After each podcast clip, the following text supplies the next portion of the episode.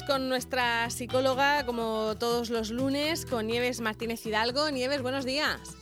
Hola, buenos días, ¿qué tal? Muy bien, que tengo aquí a Carmen María ya, en presencia. Hombre, sí, estoy que no me lo creo, dando salticos he llegado esta mañana de, poder estar juntas.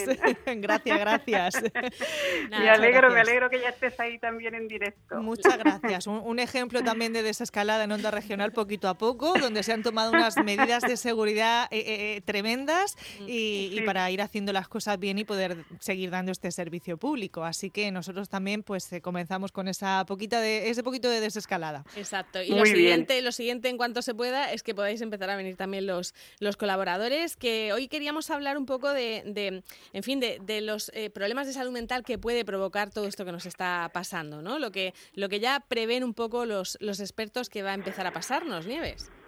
Sí, eh, es cierto. hay estudios hechos sobre otras pandemias, otras situaciones, otras epidemias también graves y mm, quieras que no, el, ya, ya se ha demostrado que, que todo eso tiene un efecto y pasa una factura a nivel de salud mental. De hecho, la OMS, ya la Organización Mundial de la Salud, pues ya está advirtiendo ¿no? que tanto el confinamiento como el duelo por los familiares fallecidos, ¿no? que no se ha podido hacer como se hace normalmente, ¿no?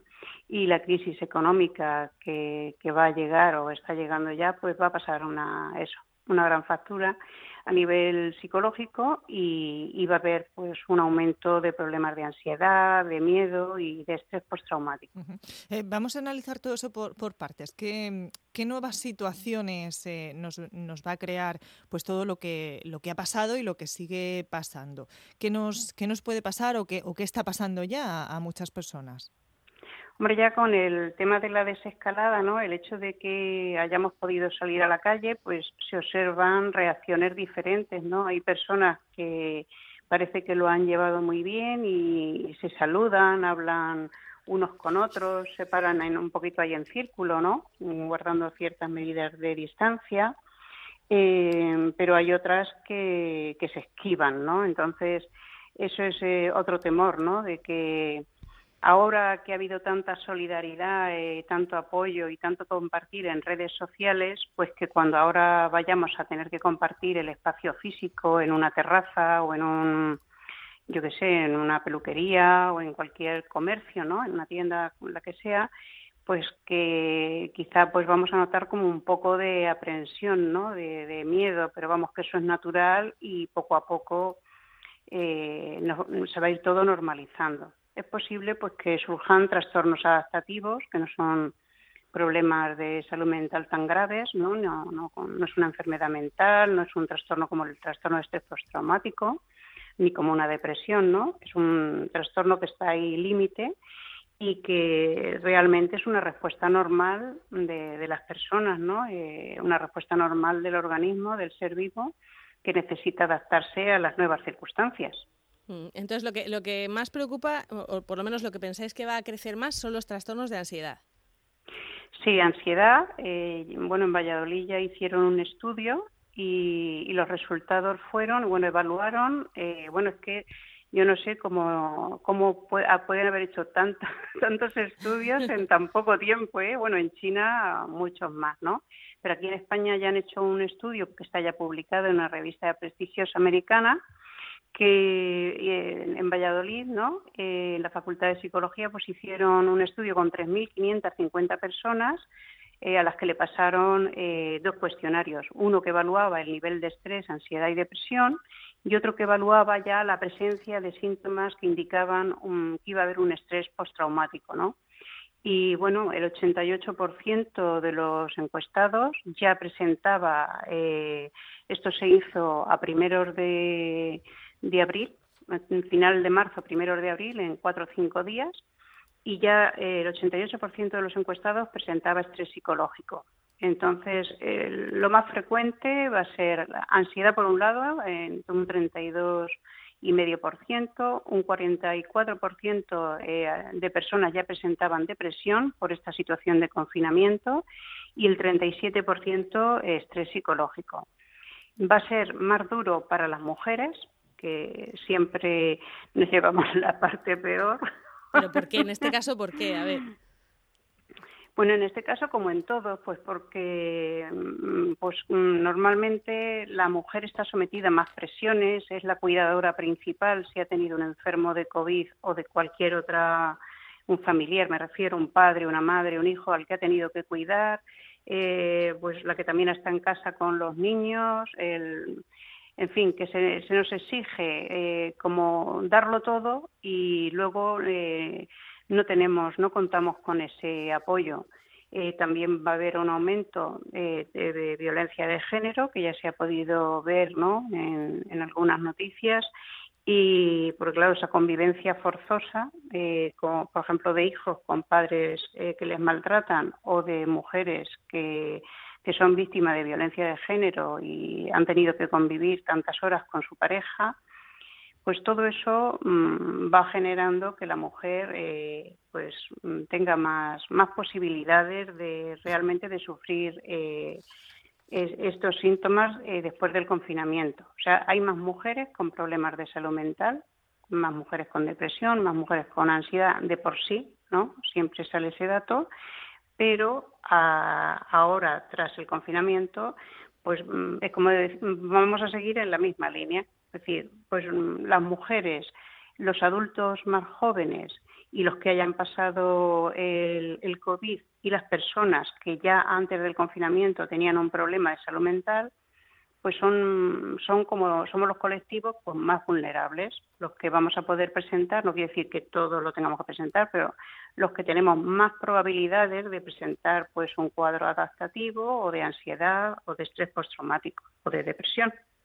¿Y cómo podemos eh, solucionar esta, esta situación? ¿Cómo podemos empezar a hacerle frente para que no vaya más? Pues es muy importante el, poder obtener el apoyo social.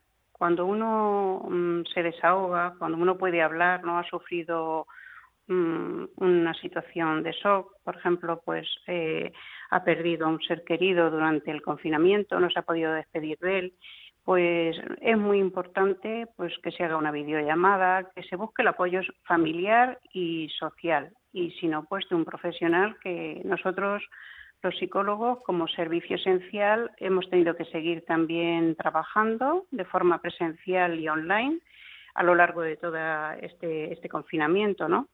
Y, y, pues la verdad que claro que da miedo de que de poder contagiar o de que te contagien, ¿no? siempre guardamos todas las medidas de seguridad, pero quieras que no es una tensión. Sales a la calle, sales a comprar y vas con esa tensión y ese miedo al, contagio. Entonces es muy importante pues el poder desahogarse, el poder comentarlo, el no verlo como un síntoma de debilidad, ¿no? No hacerte el duro o el fuerte, porque realmente ahora mismo tenemos sensaciones, emociones que son naturales pero que podemos pasar desde la apatía de me da todo igual porque es como que te estás adaptando a no poder salir, a no poder hacer o reunirte con tus seres queridos y, luego eh, también a veces el enfado ¿no? de ver a los políticos discutiendo unos con otros en lugar de, de apoyar, porque no creo que esto sea una cuestión política, esto es una cuestión de salud y de salud pública en la que deberían de estar todos los partidos a una y, apoyando y, haciendo todo lo posible, ¿no? Por que esos profesionales sanitarios tengan sus EPIs en, estado mm, bueno, ¿no? En que tengan seguridad en su trabajo, en que, bueno, pues que los ciudadanos respeten, ¿no? Los esas medidas de distancia social que, bueno, que dicen que habría que utilizarlo del distanciamiento físico, ¿no?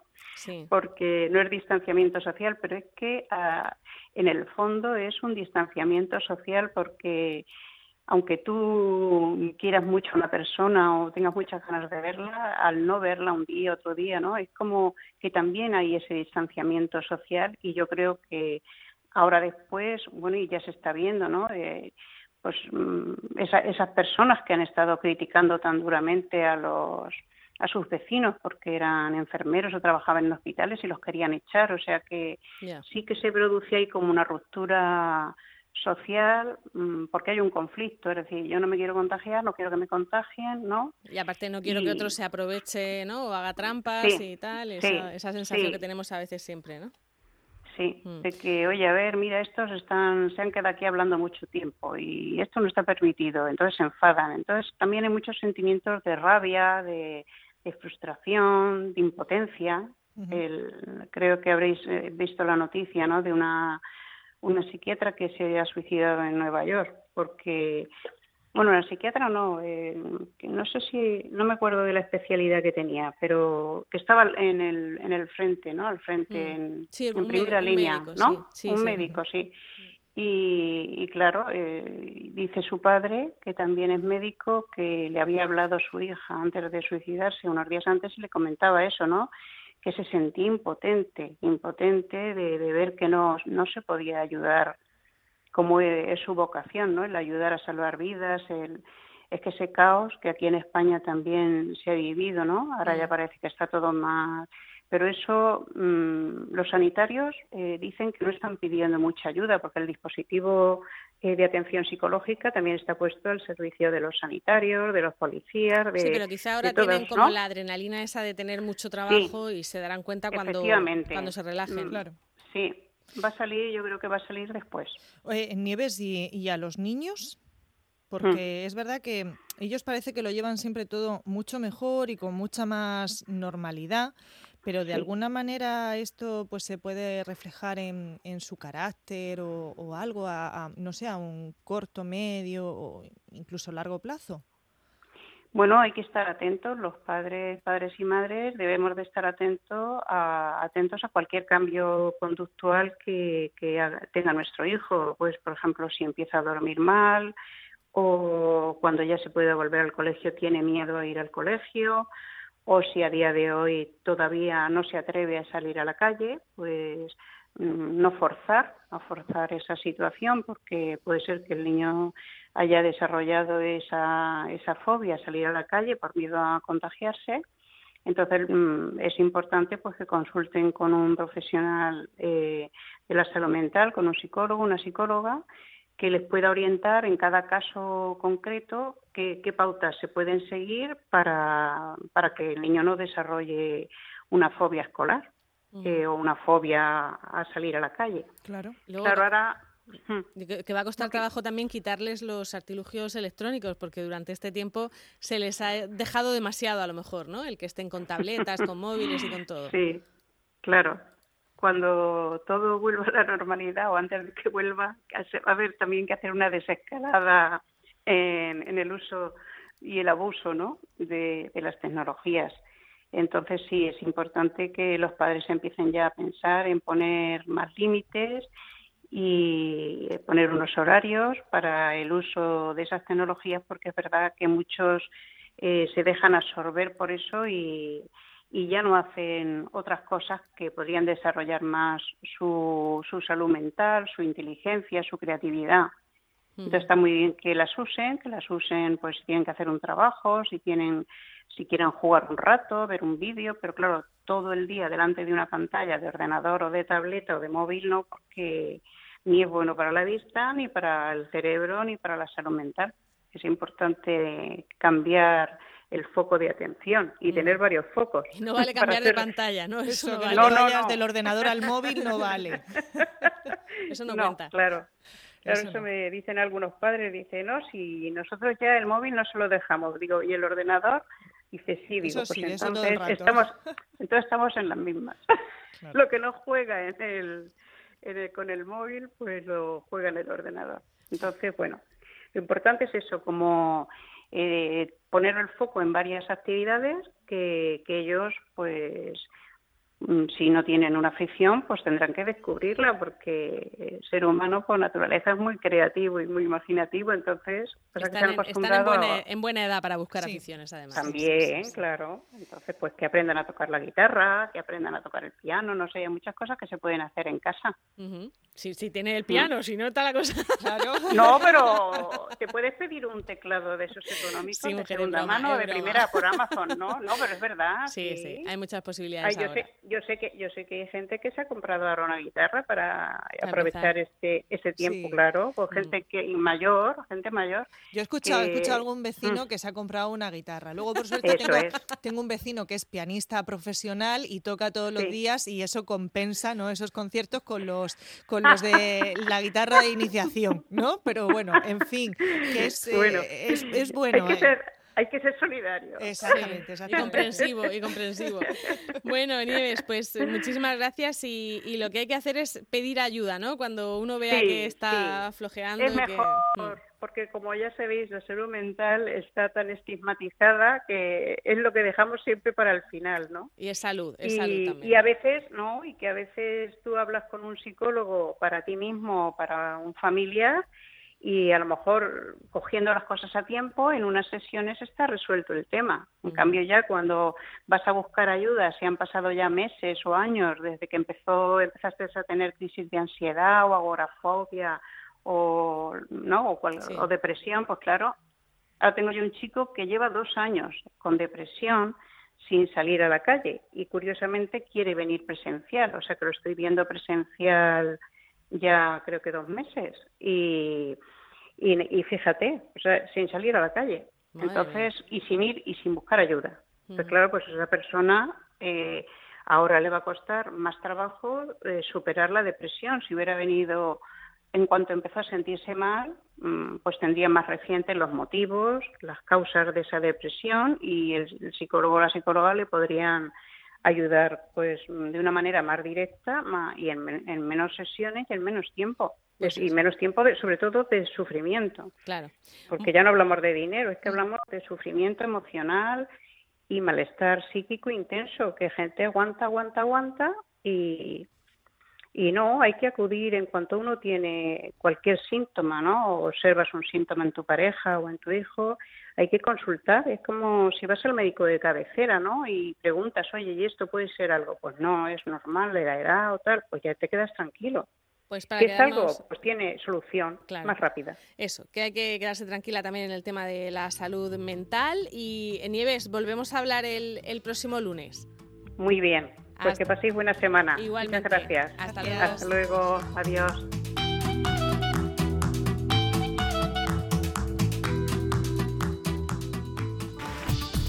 Onda Regional de Murcia. Nadie se apega más al terreno porque estar más cerca es imposible.